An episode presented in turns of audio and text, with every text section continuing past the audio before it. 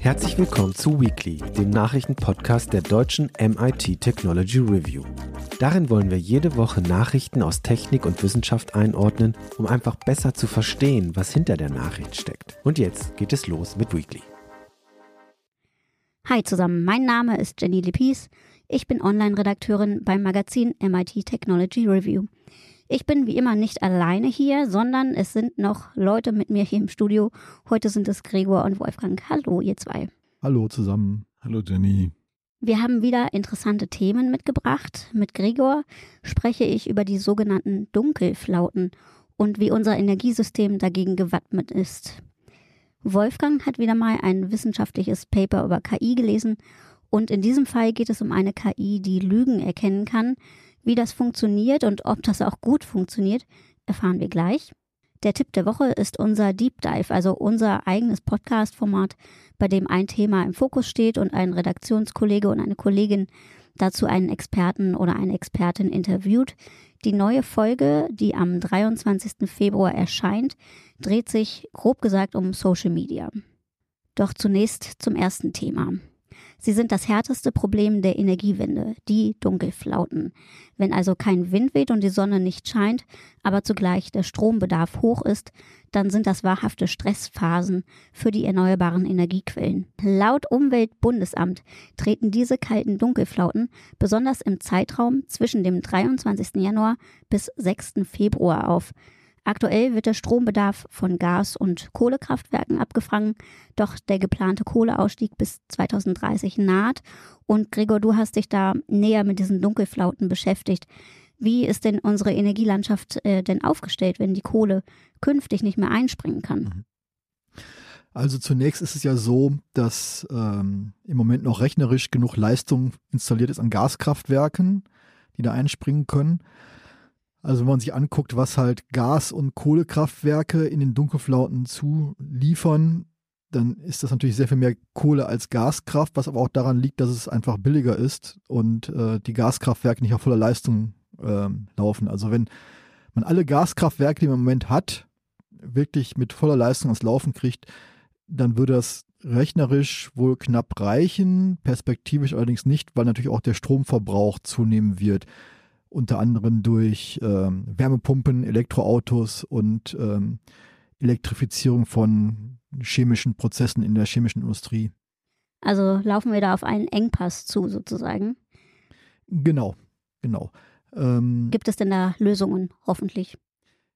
Well, that depends, wie Wolfgang sagen würde. Ähm, ja, technisch ist natürlich alles oder vieles möglich. Man muss sich halt ausrechnen, ähm, wie, wie viel Speicher man, oder nein, ich muss mal von vorne anfangen. Natürlich, man kann die Last verschieben. Man kann große Lasten, sagen wir, Aluminium schmelzen oder so, kann man abschalten oder die Last verschieben, um die Spitzen zu kappen. Äh, man kann aus anderen Ecken äh, Europas Strom importieren, wenn man dann ein vernünftiges Stromnetz hätte, das das erlaubt. Mhm. Und äh, man kann natürlich auch Batterie- und Pumpspeicherwerke äh, installieren ähm, die dann halt die Lastspitzen kappen. Das funktioniert alles schon ganz gut und ist auch sehr wichtig, um wirklich konkrete Lastspitzen, wie gesagt, zu kappen. Aber für Dunkelflauten, die sich über zwei Wochen hinziehen können, würde das nicht reichen. So lange äh, dauern Dunkelflauten oder äh, könnten Dunkelflauten dauern quasi. Genau. Im Grunde sogar noch länger, weil oft mehrere Dunkelflauten hintereinander oder Dunkelflauten muss man jetzt nicht so wörtlich nehmen, sondern einfach äh, Phasen mit relativ wenig Wind und Sonne. Und oft mhm. können solche Phasen auch mehrfach ineinander auftauchen. Das heißt, äh, man hat zwischendurch keine, nicht genug erneuerbare Energie mehr, um die Speicher zu laden. Das heißt, man müsste die Speicher auch so dimensionieren, dass man auch über diese Phasen hinwegkommt, was dann schon mal mehrere Wochen sein können. Okay, das ist ja schon mal eine Hausnummer. Also es geht äh, darum, einfach äh, Stromspeicher vorzuhalten oder genau. Infrastruktur vorzubereiten. Genau. Ähm, in solchen Fällen braucht man, das ist wohl auch Konsens, chemische Speicher. Das heißt, man muss mit Strom chemische Energieträger herstellen, sprich Wasserstoff, Methanol, Methan, ja, Ammoniak vielleicht. Mhm. Ähm, was natürlich alles mit Umwandlungsverlusten zu, zusammenhängt. Darum ist die effizienteste Speicherung wohl Wasserstoff. Und auch dafür gibt es im Wesentlichen genug Speicher. Man kann diesen Wasserstoff in ausgehöhlten Salzkavernen speichern. Davon gibt es, wo jetzt Erdgas drin ist, davon gibt es auch genug oder knapp genug. Man müsste vielleicht noch ein paar erweitern, was aber kein Hexenwerk ist. Ähm, wenn du sagst Wasserstoff, äh, ist ja irgendwie immer so die Frage, wo der herkommt. Genau, der müsste. Ist ja dann auch noch nicht gelöst, wahrscheinlich. Genau, der müsste natürlich entweder idealerweise vor Ort mit erneuerbarer Energie erzeugt werden oder eben importiert werden. Und das Problem dabei ist, dass äh, die Elektrolyseure, also die Geräte, die halt Wasser in Wasserstoff und Sauerstoff aufspalten, dass die relativ viele ähm, seltene, nicht seltene Erden, aber rare kritische hm. Metalle benötigen und dass die Produktionskapazitäten überwiegend in China sind. Es wären also oder zu großen Teilen in China sind mit der Tendenz steigend.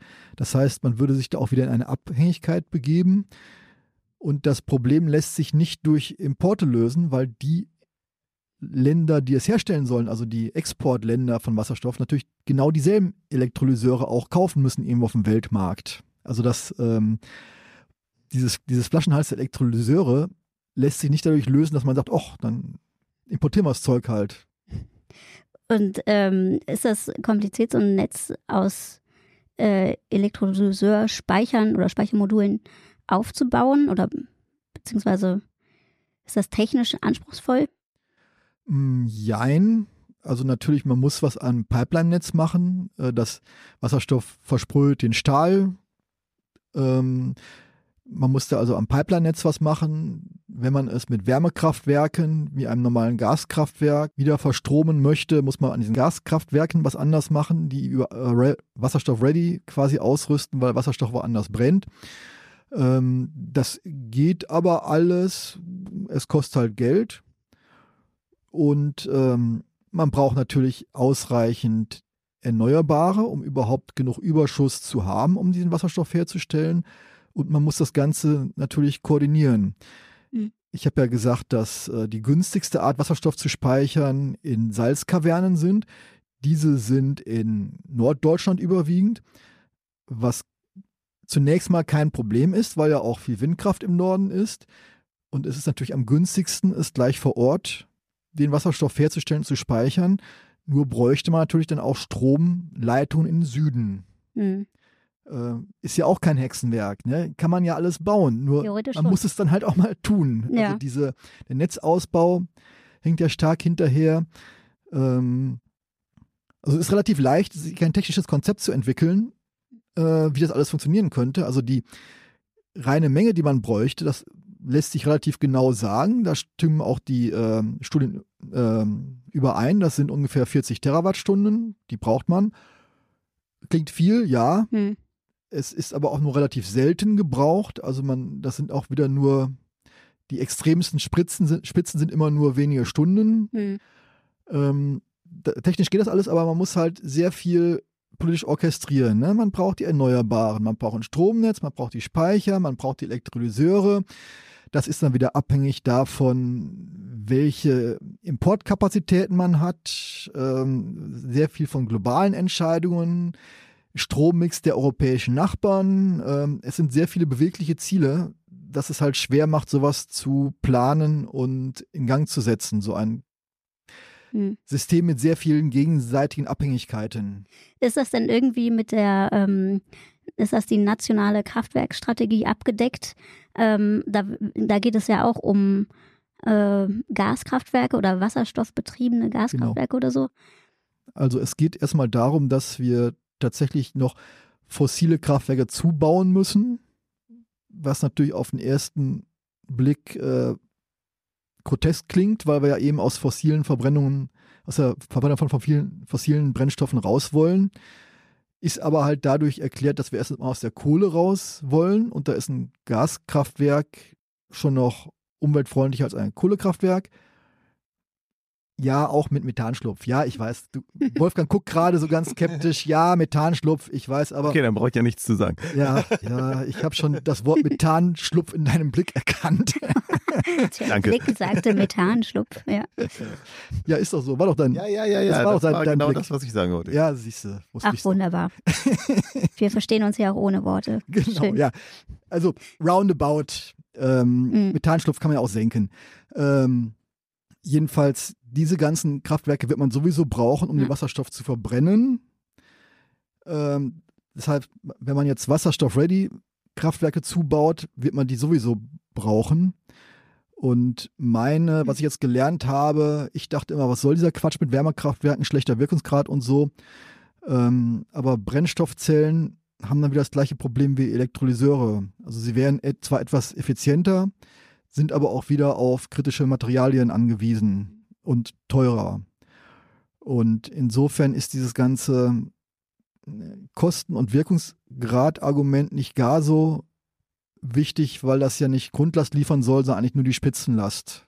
Hm. Ähm, also die sollen wirklich nur selten laufen. So, zurück zur Kraftwerkstrategie. Ähm, ja, da wurde erstmal festgelegt, dass neue Kraftwerke gebaut werden, in welchem Umfang und dass sie auch irgendwann wasserstoff-ready sein sollen. Und es ist ein, es ist noch sehr vage, ein Kapazitätsmarkt versprochen worden. Das heißt, ähm, es wird angeboten, diese Leistung zu liefern, ist so eine Art Versicherung. Hm. Ein Kraftwerksbetreiber kriegt Geld dafür, dass er halt im Notfall einspringen könnte, unabhängig davon, ähm, ob er jetzt wirklich Strom liefert. Und das ist natürlich auch eine ganz zentrale Frage dieses ganzen Modells, weil wer baut ein Kraftwerk, wenn er weiß, das läuft nur fünf Stunden im Hm. Jahr? Dann müssen ja die, die Kilowattstunden in diesen fünf Stunden so exorbitant teurer, teuer sein, das ist so schlecht zu, ähm, zu kalkulieren, dass wahrscheinlich keiner da für die letzten Megawattstunden ein ähm, Kraftwerk überhaupt bauen wollte, wenn es über den Mhm. Verkauf von Kilowattstunden ähm, finanzieren würde. Aber das ist jetzt durch die, diese Kraftwerkstrategie geregelt, sozusagen, dass den ein wirtschaftlicher Betrieb. Das ist noch ein bisschen vage, aber das ist der Plan. Hm. Es ist jedenfalls versprochen, so einen Kapazitätsmarkt einzurichten. Wie fällt denn jetzt so dein persönliches Fazit aus? Also ist, ähm, ist das jetzt abhängig von der Politik letztlich, Ja, es so, ist so schon, eine Speicher, Speicherinfrastruktur aufzubauen? ist Dann- schon ganz schön ambitioniert, ne? weil, weil ich erlebe dauernd, dass schon viel einfache Sachen nicht funktionieren. Ne? Oh je. Also Stichwort Heizungsgesetz. Hm. Ähm, ja gut, das ist jetzt auch nicht einfach, aber äh, trotzdem, ähm, sagen wir so, es ist kein, kein Vorhaben so einfach, dass die Politik es nicht über Wochen, Monate verdaddeln könnte. Hm. Und äh, das ist jetzt mal ein echt dickes Brett und ja, ähm, Ja. ich denke, das ist als Antwort deutlich. Auf jeden Fall. Äh, Gregor hat zufällig da über, diesen, über diese ganze Thematik auch einen eigenen Text geschrieben.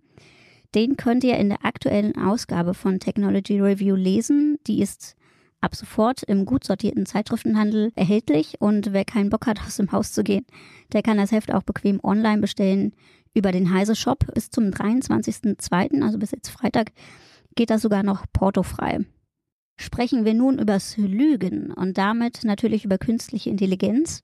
Ganz natürlich. Äh, bisher ist es ja eher so, dass man aufpassen muss, dass einem die KI da nicht irgendwelche vermeintlichen Fakten unterjubelt und wir sie dann als Lügen oder beziehungsweise Halluzinationen erkennen müssen. Nun scheint das aber mal andersrum zu sein, wenn es nach diesem neuen Paper geht. Wolfgang, du hast das gelesen. Wie stelle ich mir das denn jetzt vor? Ich musste nur gerade grinsen, weil deine, bei deiner Aussage gerade eben, dass Gregor rein zufällig auch einen Text dazu geschrieben hat, der rein zufällig im neuen Heft erschienen ist, dass man rein zufälligerweise jetzt kaufen kann, ähm, hätte die natürlich heftig ausgeschlagen.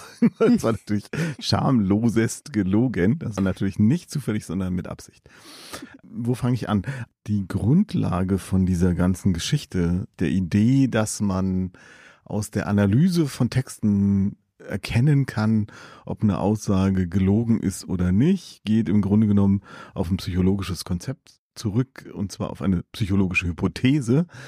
Es ist noch nicht mal so eine Theorie, äh, aber die ist schon ziemlich lange im Geschäft, die sogenannte Undeutsch-Hypothese. Also von Undeutsch. einem Undeutsch heißt die, ja. Mhm. Also der, der Mensch, der die aufgestellt hat, hieß Undeutsch, Mhm, ein okay. Psychologe, der nämlich gesagt hat, dass wenn man etwas Unwahres verbalisiert, dass das dann halt im Gegensatz zu dem, was man sonst sagt, also wenn man mit Absicht lügt, Mhm. äh, dass das dann halt äh, andere kognitive Prozesse anstößt und beansprucht, als irgendwas zu sagen, an das man sich erinnert oder was man sowieso für richtig hält oder Mhm. was man für wahr hält.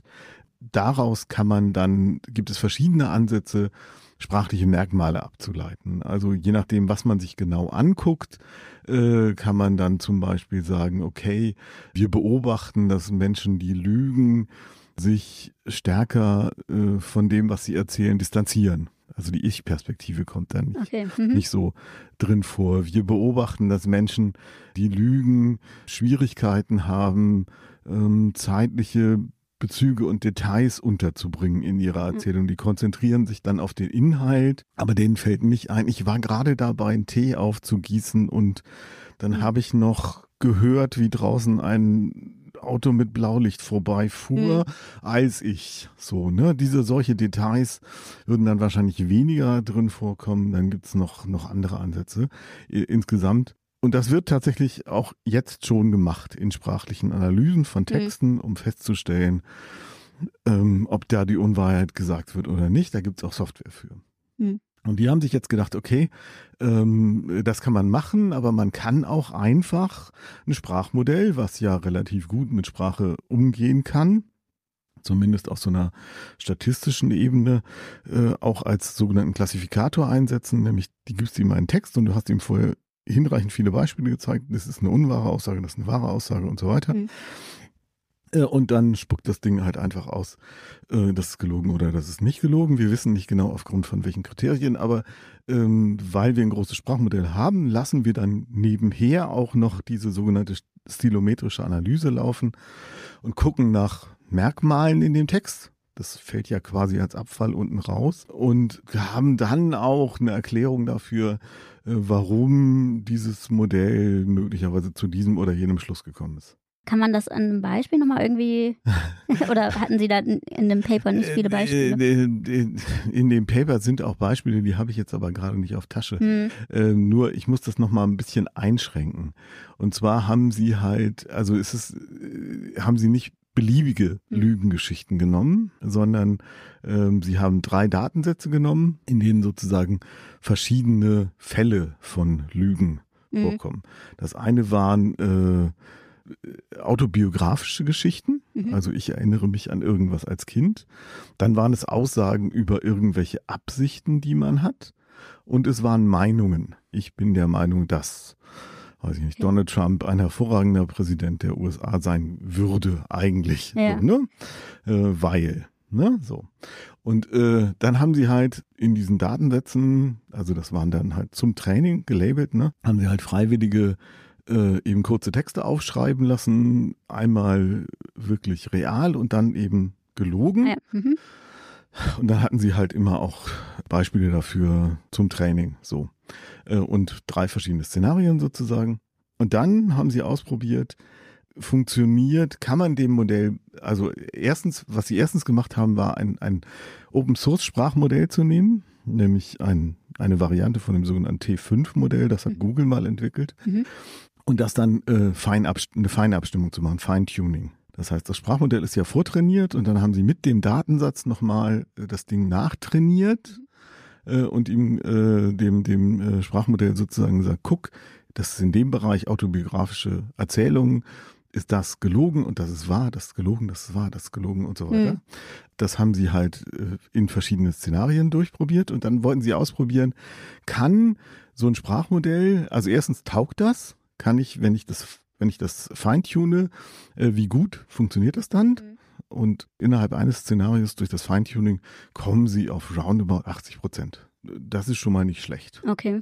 Und kann ich von zwei verschiedenen Szenarien, in dem Fall halt zum Beispiel autobiografisch und Meinung, äh, auch auf gelogene Aussagen über zukünftige Absichten lernen, kann ich erkennen, sozusagen so ein allgemeines Muster von Lüge. Und das hat nicht funktioniert. Hm.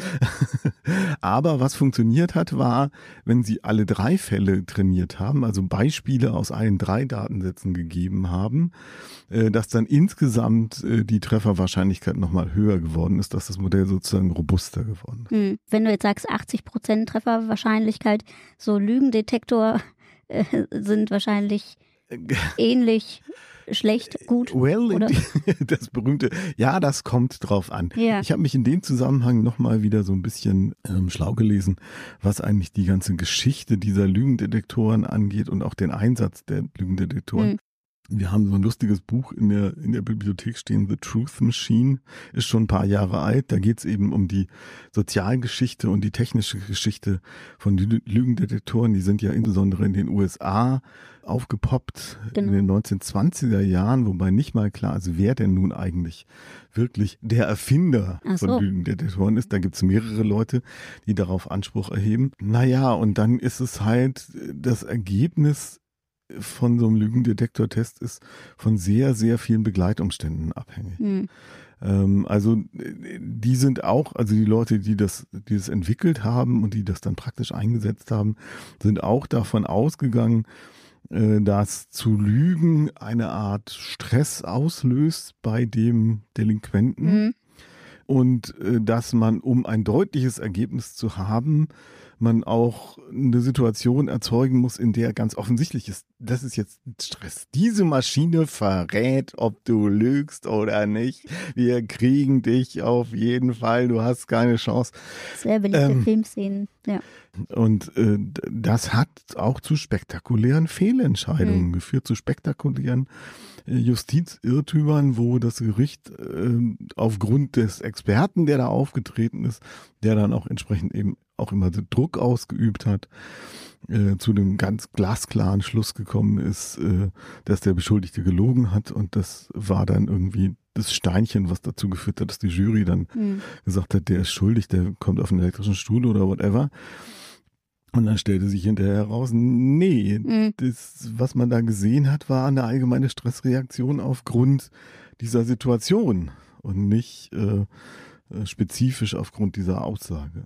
Können denn jetzt die Forscher des Modells, also des Papers jetzt irgendwie noch das verbessern, die Trefferquote? Also da sind die ja sicher mit bei. Sie haben jetzt ähm, ein kleines und ein mittelgroßes Modell benutzt und mhm. das ein, ein weiteres Ergebnis dieser Studie war, äh, dass äh, die Größe des Modells tatsächlich auch die Trefferquote äh, verbessern, verbessern mhm. würde. Sie sehen aber halt auch ein Hauptproblem bei den äh, Trainingsdatensätzen. Also Klar. Also die Trainingsdatensätze, die Sie jetzt haben, ähm, sind halt sehr, sehr spezifisch. Nun ist es ja erst diese Freiwilligen wieder anfordern, die ihre Geschichten Und es gibt nur wenig Trainingsdaten. Mhm. Ne? Also das heißt, was sie erstmal bräuchten, wären mehr und bessere Daten.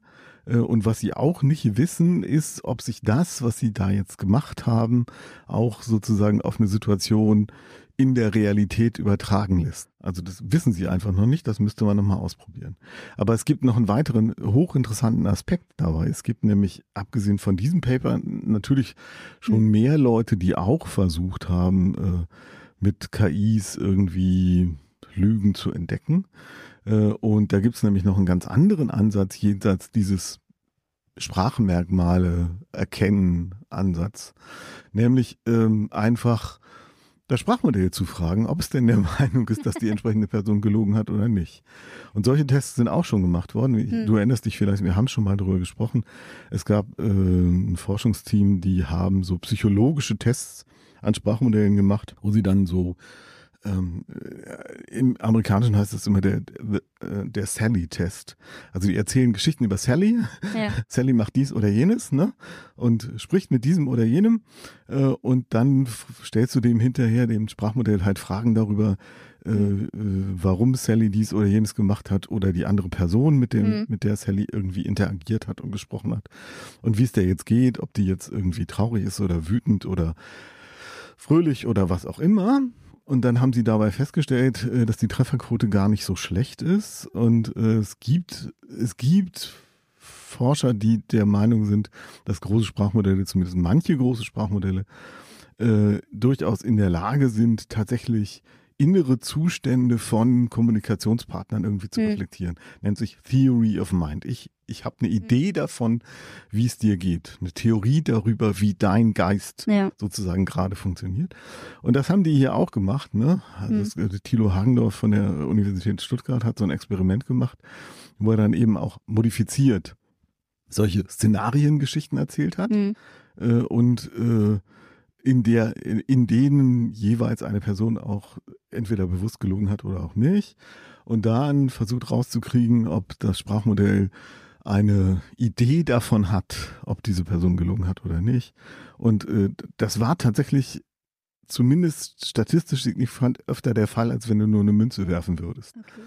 Also in der, in der Richtung geht es auch weiter, wobei äh, Hm. dann wieder andere sagen, äh, das sind alles Scheineffekte, weil man kann nicht sicher sagen, äh, ob nicht diese spezifischen Fälle, diese Geschichten, diese Szenarien irgendwo im Trainingsmaterial auftauchen und Hm. das nicht irgendwie Theory of Mind ist, sondern Ach einfach so. das Modell reproduziert, was es Hm. gelernt hat. Dann muss man immer noch gucken, wie robust ist das gegenüber dem Szenario. Also erzähle ich jetzt eine Geschichte über zwei Menschen, die im Fitnessstudio sind oder in Hm. einem Spielcasino oder in einem Restaurant. Macht es irgendwas aus? Macht es was aus, ob, ob wir über Männer und Frauen reden, über was weiß ich, ne? Genau. All das müsste man systematisch mal, mal abtesten. Hm. Ähm, ich stelle nur fest, insgesamt gibt es offensichtlich ein sehr großes Interesse an dieser Art von Technologie. Sie wird in der Kriminologie eingesetzt. Ähm, wobei einfach die Frage, also sowohl klassische Lügendetektoren, auch immer noch diese Polygraphen mit Blutdruck, Atmung, Hautwiderstand und so weiter, als auch jetzt eben diese äh, Textanalyse-Tools, ähm, wobei natürlich immer die Frage ist, inwieweit erkennen Gerichte das an? Und das ist auch ein ganz, ganz weites Feld. Hm. Also in den USA tendenziell noch ein bisschen mehr, aber auch da gibt es ganz viel Kritik daran, kann man es jetzt wirklich verallgemeinern. Ähm, hier eher so gut wie gar nicht. Hm. In Großbritannien habe ich gelesen, ist es zumindest in, in einigen Fällen zur Entlastung möglich, in anderen Fällen wiederum nicht. Es kommt immer darauf an, worum es geht. Ah, ein spannender Ausflug hier in die Lügengeschichten quasi. Äh, du schreibst dazu auch noch einen Text, Ich bin wirst ihn dabei, ja. geschrieben haben, wenn ihr das hört. Dann verlinke ich ihn auch gerne online. Damit kommen wir zu unserem Tipp äh, der Woche. Da weisen wir auch einmal ganz frech auf unser eigenes Podcast-Format Deep Dive hin. Da hat Wolfgang nämlich mit Martin Fehrensen gesprochen. F ähm, Martin Fehrensen, das ist einer der Macher von, von dem Social Media Watch Blog. Er ist freier Journalist und ähm, beschäftigt sich mit den, ja, mit den Schnittstellen zwischen Social Media, Politik und Medien. Und ihr beide habt euch sicherlich auch über eure rege Facebook-Aktivitäten unterhalten, oder? Also da müsste ich jetzt wieder lügen, Eieiei, was ich ja die nicht KI will. schlägt aus hier. Meine Genau. Äh, nee, also der Ausgangspunkt war tatsächlich ein Text, den wir jetzt auch im aktuellen Heft haben, und zwar äh, von unserer US-Kollegin äh, Katie Notopoulos, ähm, die ja eine Geschichte darüber geschrieben hat, wie man das Internet retten könnte. Oh. Ähm, Also nichts leichter als das. Nichts quasi. als, das, genau. Mhm. Und es ist sehr, sehr subjektiv gefärbter Text, so ist es eher so ein, so ein Meinungsessay, Ja. wenn man das so schreiben kann. Mhm. Und sie sagt äh, im Wesentlichen, ähm, ja, das Internet ist ziemlich kaputt, also soziale Medien sind ziemlich kaputt, weil gibt's einfach viel Hass, Bedrohung, äh, Überwachung, äh, Desinformation, alles Mögliche, was Mhm. du dir aussuchen kannst. Und das ist alles viel krasser geworden in den letzten Jahren. Es ist ja, also Hass hat es früher auch schon gegeben, aber jetzt werden halt Leute wirklich real bedroht oder zum Teil auch direkt angegriffen und so. Ähm, und ähm, naja, dann gehen eben auch große Plattformen wie X jetzt halt kaputt wegen so Leuten wie Elon Musk. Äh, Und ihre Lösung ist aber, äh, dass sie sagt, ist alles gar nicht so schlimm, weil es gibt halt Alternativen dazu. Dann gehen wir jetzt halt auf die kleinen Plattformen, da können wir immer noch diese, diese Gemeinschaften finden, uns austauschen, uns gegenseitig ermutigen. Das sind auch immer noch Orte, wo eben auch äh, Stimmen gehört werden, die sonst woanders nicht gehört werden. Mhm. Und das ist toll. Äh, Und es ist gar nicht so schlimm, dass die großen Austausch Aus Austauschplattformen sozusagen jetzt weg sind, weil die eh nur daran interessiert waren, möglichst viel Asche zu machen und dadurch eben auch recht destruktive Dynamiken Hm. ähm, in Gang gesetzt haben. Und da habe ich ihn, habe ich halt Martin Thiersen gefragt, ob er das auch so sieht, wie er das Ja. so sieht. Genau. Und warum seiner Meinung nach zum Beispiel sowas wie äh, X den Bach runtergegangen ist. Ja, und also ich muss ja ein Bitte kleines bisschen spoilern, Ja, bitte. um neugierig zu machen. Martin Genau. Ist tatsächlich der Meinung, das fand ich auch eine, ja, fand ich auch durchaus mutig, äh, diese These so in den Raum zu stellen, dass äh, die Zerstörung von Twitter sozusagen auch ein politisches Projekt von von Musk war, weil er der Meinung war, diese ganze riesengroße Vogue-Community hier, äh, die brauchen wir nicht, die muss jetzt hier mal weg. Hm. Ähm, wenn man sich anguckt, wie, äh, was für ein ökonomisches Desaster äh, Twitter, das Abenteuer Twitter, beziehungsweise jetzt X für Musk ist, das hat, hat ihn ja zig Milliarden gekostet mittlerweile. Ja. Dann kann man natürlich tatsächlich auf die Idee kommen, warum macht er das? Der ist ja Unternehmer und ein Zweck von Unternehmertum ist immer noch Geld zu machen. Der tut aber genau das Gegenteil. Ja, allerdings ist er ein Unternehmer mit einem großen Ego. Ja, das stimmt, ja. Ähm, und da kann man durchaus auf die Idee kommen, äh, dass, dass seine Idee war halt einfach, das als politisches Projekt sozusagen dafür zu sorgen, Hm. in diesem, in diesem großen Kulturkampf, äh, dass diese Sphäre äh, von Kommunikation, von öffentlichem Raum nicht mehr von diesem linksliberalen, woken Volk Hm. und so besetzt wird. Okay, äh, teile ich nicht so, aber ist eine Einschätzung von Martin. Darüber hinaus ist er natürlich auch der Meinung, äh, pff, Text hat sich eh ein bisschen überholt. Hm. Das war sehr lustig, weil, naja, also ich bin halt sozusagen noch in ganz anderen Internetzeiten aufgewachsen. Ich habe diesen, diesen Wechsel zum Audiovisuellen nie so richtig mitgemacht. Hm. Äh, Martin ist jünger ähm, und sieht schon auch, ähm, wohin das führt und was das für eine, was dem für eine innere Logik zugrunde liegt. Aber er sagt von sich selber auch, mein Ding ist das nicht. Ich bin eigentlich eher auch ein Textmensch. Ist ja auch ein professioneller Journalist. Insofern wäre es auch nochmal spannend, sich mit jemandem darüber zu unterhalten, der nicht zu dieser, zu dieser Blase gehört. Hm, genau.